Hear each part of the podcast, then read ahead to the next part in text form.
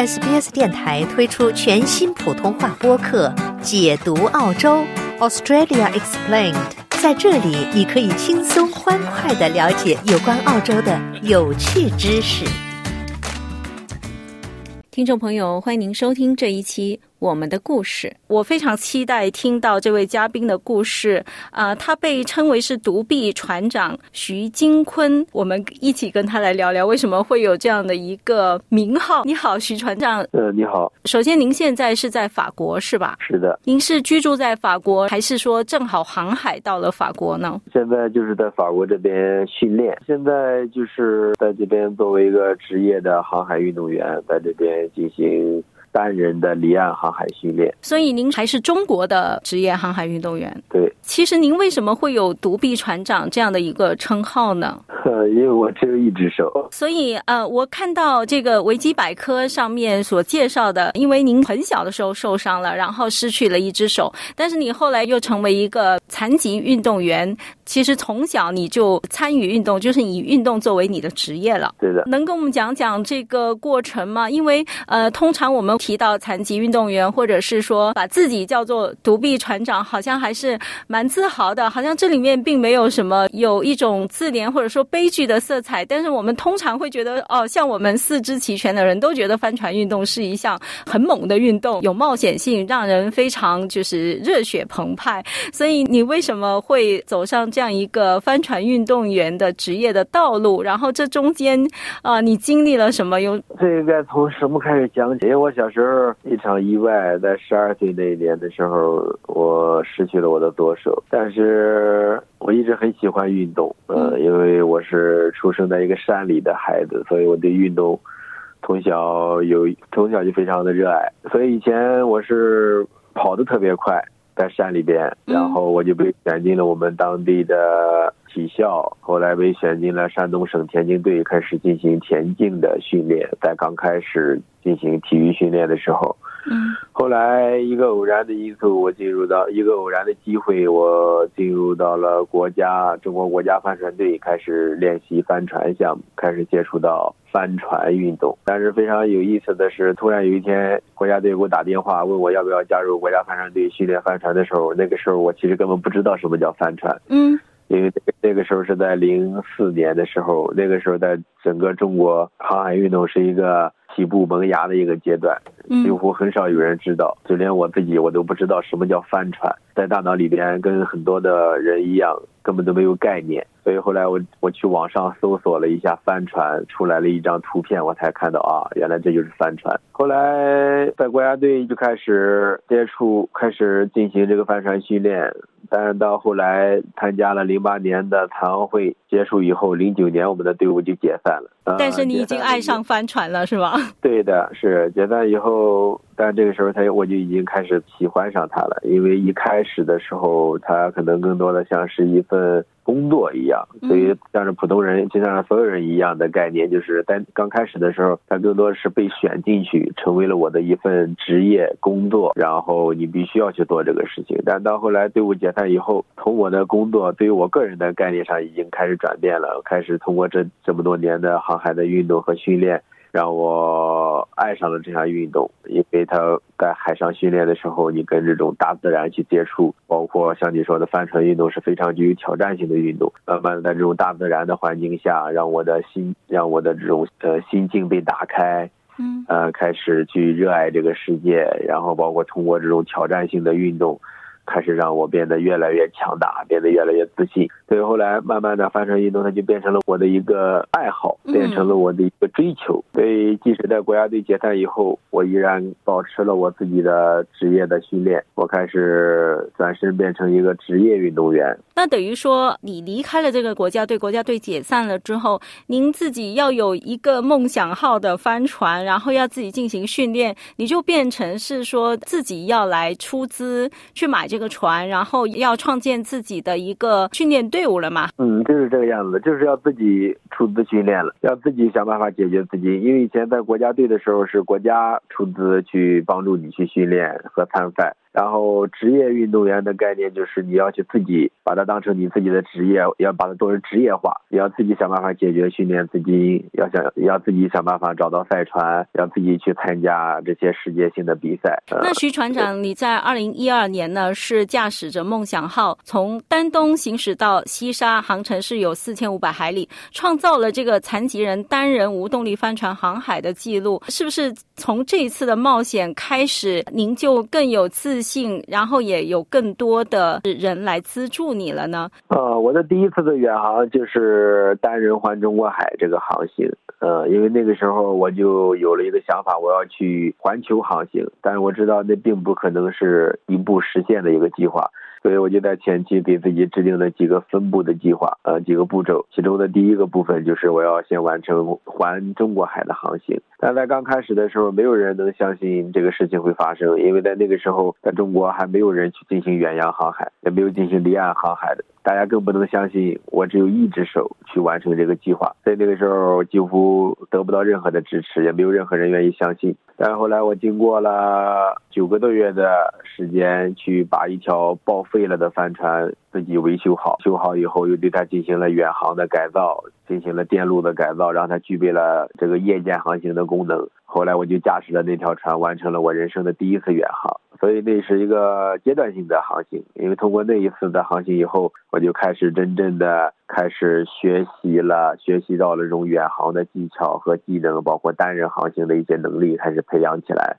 呃，包括也开始。对自己建立信心，也给我的赞助商、给我的很多的支持者们建立了更有效的信心。但是你这当中花费的大量的精力的投入，以及你的勇气，真的太让人佩服了。那三年后，你又参加了一个单人横渡大西洋的极限帆船赛，成为了世界上第一个完成这项赛事挑战的独臂选手。我要请你原谅我，就是在这个过程当中，我一直在强调您是一位独臂选手、独臂船长。但是确实，这中间你会因为这个情况而经受一些令人难以想象的困难吗？有没有什么碰到什么险情需要你去化险为夷的？对，第二次的跨大西洋航行，这就是我的第二个计划了。这个跨大西洋航行跟环中国海航行，呃，又完全不一样啊，非常具有挑战性。呃，因为你要跨越整个汪洋，没有任没有任何的陆地上的支持。嗯。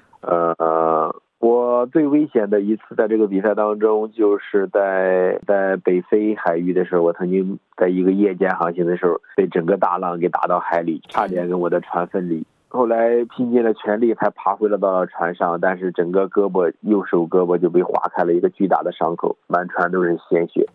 一直在流。后来当时我就在，是不是应该赶紧放弃，回到岸上去进行治疗？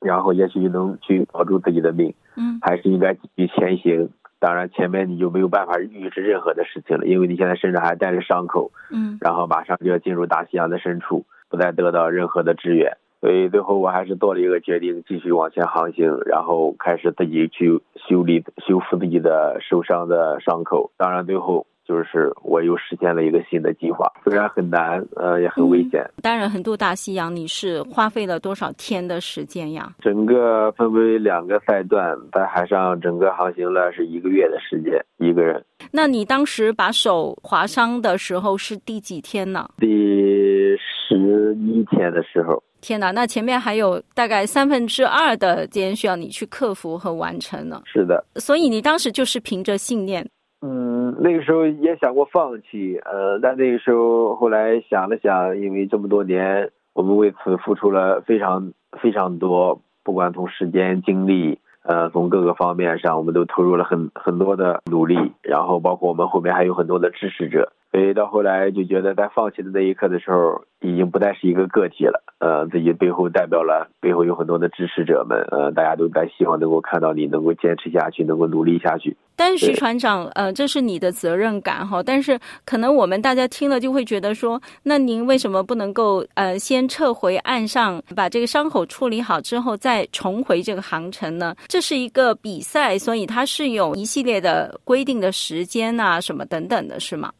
对，因为对于这样一个比赛，就是我们这种单人的航行的比赛的特点，就是没有第二次选择的机会。就是一旦你选择去靠岸接受援助和治疗，那就意味着你要放弃这个比赛，要退出了。哎呀，真的太不容易了，非常的残酷。只要你靠岸，你就意味着要放弃这个比赛，就意味着你在此投入的两年、三年的准备的时间和你投入所有的精力和准备。一切的东西都就是要可能就要去止步在这里，嗯，所以这是一个巨大，这是一个艰难的选呃那个选择，呃，所以它才叫极限帆船赛。那您二零一七年的时候，终于是完成了您的环球航行的梦想，全程有三点四万海里，途经四大洋、四十多个国家和地区，也是您自己一个人在您的青岛梦想号双体帆船上面的是吗？是的，这是我的第三个梦想，第三个计划。这是这个过程当中有没有什么曲折的经历？这个也是很多，呃，因为整个环球航行，我们经历了三年的时间在路上，嗯，有很多的故事。对我们遇到了很多有趣的事情，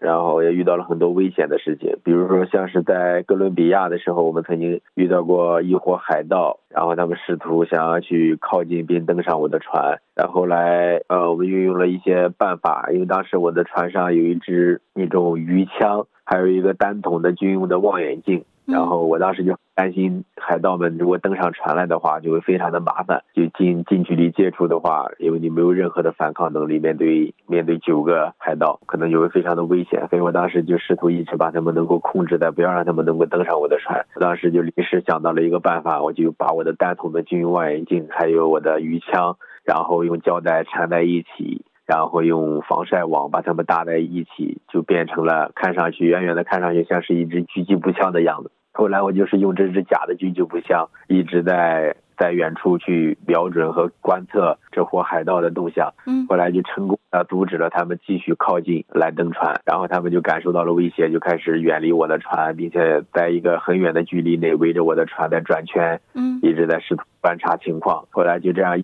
僵持了一个半小时以后，他们最后因为船的油料可能要被耗尽了，所以最后放弃了来登上我的船的计划，就选择撤退了。所以就像是这样的经历，我们在路上其实遇到了很多很多，包括还有那种大的风暴啊，呃，当然这些是些危险的情况。我们也遇到了很多很美好的，像是在海上，我们遇到了在巴拿马曾经遇到了那种整个海面全是海豚。整个海面都是沸腾的，大概都有几百只海豚围着我的船在跑。我们还遇到了很多很有趣的人，像是在巴布亚新几内亚，呃，那里非常的贫穷，也非常的危险。但是我们在那遇到了一个岛，遇到了一个小岛上的岛民，他们是三个兄弟，然后和他们的孩子们住在那个岛上，他们就非常的友善。呃，他的岛主罗宾也是一个独臂人，他的手因为日军在那里在二战的时候残留的一些炸药，把他的右手就给炸没了。嗯，所以后来我去了以后，他就特别开心，他就到我的船上来访问我，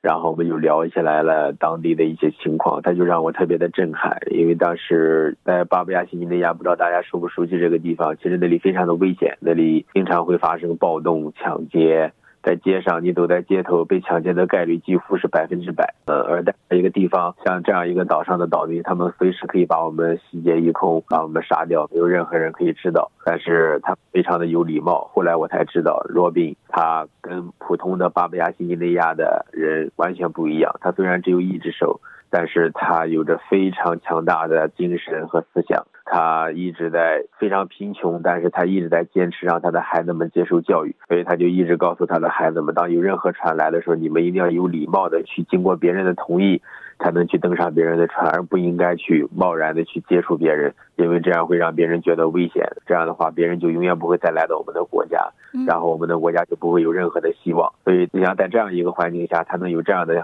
教育去给他的孩子们，所以特别特别的棒，就成为了非常好的朋友。嗯，然后因为他告诉我，他就一直有一个梦想，他特别希望能够呃有一个摄像机，能够去把他们当地的环境拍下来，因为他那个小岛特别美，拍下来以后能够分享给更多的人，让别人知道我们我们的家乡有多么的美丽，可以欢迎大家来这里旅游，然后来带动当地的经济。后来我就把我船上我的赞助商送给我的一个摄像机送给了他，因为我说这是你的梦想，我的赞助商希望我的梦想成真，而我相信他们一定。会乐于看到我把他们的产品送给你，去让你的梦想成真。因为大家都希望让这个世界上所有的人都能够去实现自己的梦想。哇，听得好感动！就像鼓啊，告诉他你做的事情是对的，因为可能有时候在这个世界上，我们很多人都是一样，就是我们可能坚持去做一个对的事情，它非常难。坚持在一个信念上，它很难。可能你会遇到各种各样的阻力，可能有的人会告诉他：“你看看，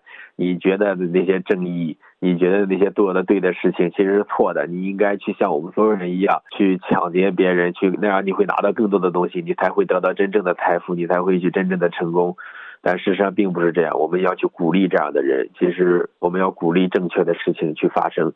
所以我们给他那个摄像机的目的就是想告诉他，你应该去坚持你现在做的事情是对的。我当时就告诉他，我说：“Robin，你一定要记住，我给你这个摄像机，它并不是施舍给你，也并不是为了去感谢你，也并不是为了让你让你去轻易的得到一个东西，而是我想让你告诉，我想要去告诉你，你做的事情是对的，是值得别人尊重的。我尊重你。”我才把这个东西给到你，我希望你能够去实现自己的梦想，同样坚持自己的理念，去让你的孩子接受好的教育，去通过正确的方式去改变自己的家乡，改变自己的环境。所以当时我离开的时候，那个罗宾那时候应该都有接近快五十岁的人了，就是一个沧桑、饱经沧桑的一个男人，嗯，然后就流下了这种激动的泪水。当时就拉着我的手说：“Jackie，你随时可以欢迎你回到我们这里来，这里就是你的家乡。你来到这里，这里永远会有有有一个房子等着你，你可以住在这里。我觉得特别棒，因为这就是我们在环球上经常分享给所有人的事情，就是说，其实这个世界上我们会经历过很多的危险，也有很多潜在的风险。嗯，但是无在任何地方，它都取决于你如何去面对它，你的心态和心境。”比如说，像是在这样一个非常危险的地方，可是我们在这里却得到了非常好的友善，我们甚至在这里交到了非常好的朋友，我们在这里甚至有了帮手啊，有了伙伴，嗯，而这就是基于这种情况，就是我觉得更多的我们在环球路上，其实很多人有时候分享的时候，他们在路上遇到了很多的问题，他们会觉得这里的人不好，那里的人不友善，这里充满了危险，这里会怎么怎么样？但事实上，我我在环球路上，我只有一个人，一只手。可是我从来没有遇到过什么特别的问题。对，所以徐船长，刚才你提到巴布亚新几内亚是一个很危险的地方的时候，我就确实很想跟你确认说，这是因为你听说很多朋友说的，还是说有什么具体的报道或者事实？因为有时候确实像你刚才说的那样，就是说我们跟其他人分享的时候，或者说因为某些人他自己碰到的具体的情况不同，所以会对一个地方他会有不同的评。价和可能会是一个片面的判断，但是您正是用自己的这个亲身体验，你自己去感受一个地方，它是不是真的危险，是不是所有的人真的很不好？我觉得就是，其实如果能够用自己的眼睛去看，然后去体会，然后得出自己的一个结论，而且您还做了那么棒的事情，我觉得真的是特别好的，就是特别感动。你通过别人讲的世界，可能并不是一个样子的，而且我说不同的人。和环境都取决于你如何去对待它，就像人和人之间相处一样。如果你对着抱着一种尊重，抱着一种信任，抱着一种呃理解的态度，抱着友善的面容去对待别人的话，那你同样你也会收到同样的回馈。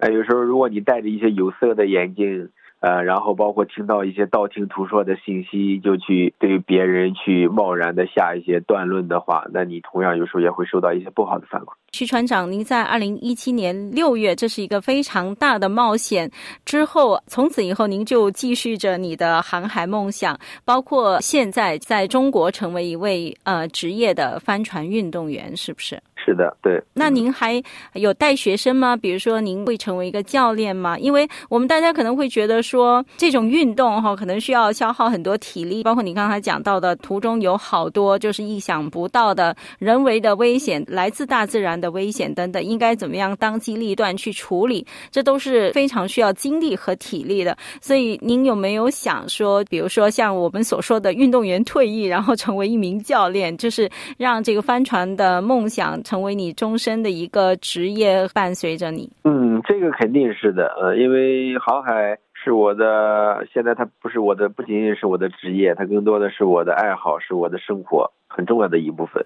嗯，呃，所以我一直最终极的目标和梦想就是肯定我要去把我的帆船培训学校能够打造成一个最专业的一个一个机构，能够去教会更多的人航海。因为我觉得就是说，如果我自己改变自己，其实是一个最容易的事情，相对来讲。但是如果你能够去帮助到更多的年轻人，让他们去学到航海的乐趣，让他们去接触到这种体育运动的魅力，包括通过体育、通过航海运动能够去改变他们的生活的话，我觉得那才是我最。真正想做的一个事情，嗯，所以我们在我在大概十年以前，我就开始在中国的海南开始进行航海的培训和教学，嗯，我大概有几百名的学员到目前为止，然后在未来这个数据还会继续的增长，但是我现在为什么没有一直没有停下来，去安稳的去。在自己的学校里边去做培训，而继续去做这样的冒险和挑战，其实就是因为我知道，就是我们中国人有一个想法，就是你要做一个老师，你要做一个教练，嗯，你必须要非常多的东西。就我们讲台上一分钟，台下十年功。我不希望能够去仅仅是停留在现有的一个阶段。就停止在这里。我希望能够现在我一直在法国这边还接受接受一些更高级别的训练，包括在参加一些比赛，呃，包括在参加我准备参加下一届的旺代环球赛，就是因为能够我希望能够学习到更多的这种专业的技能和知识以及这些理念。然后未来能够把它投入到我的培训，投入到我的训练当中，嗯，让我的学员们，让未来更多的中国的年轻人和孩子们能够接触到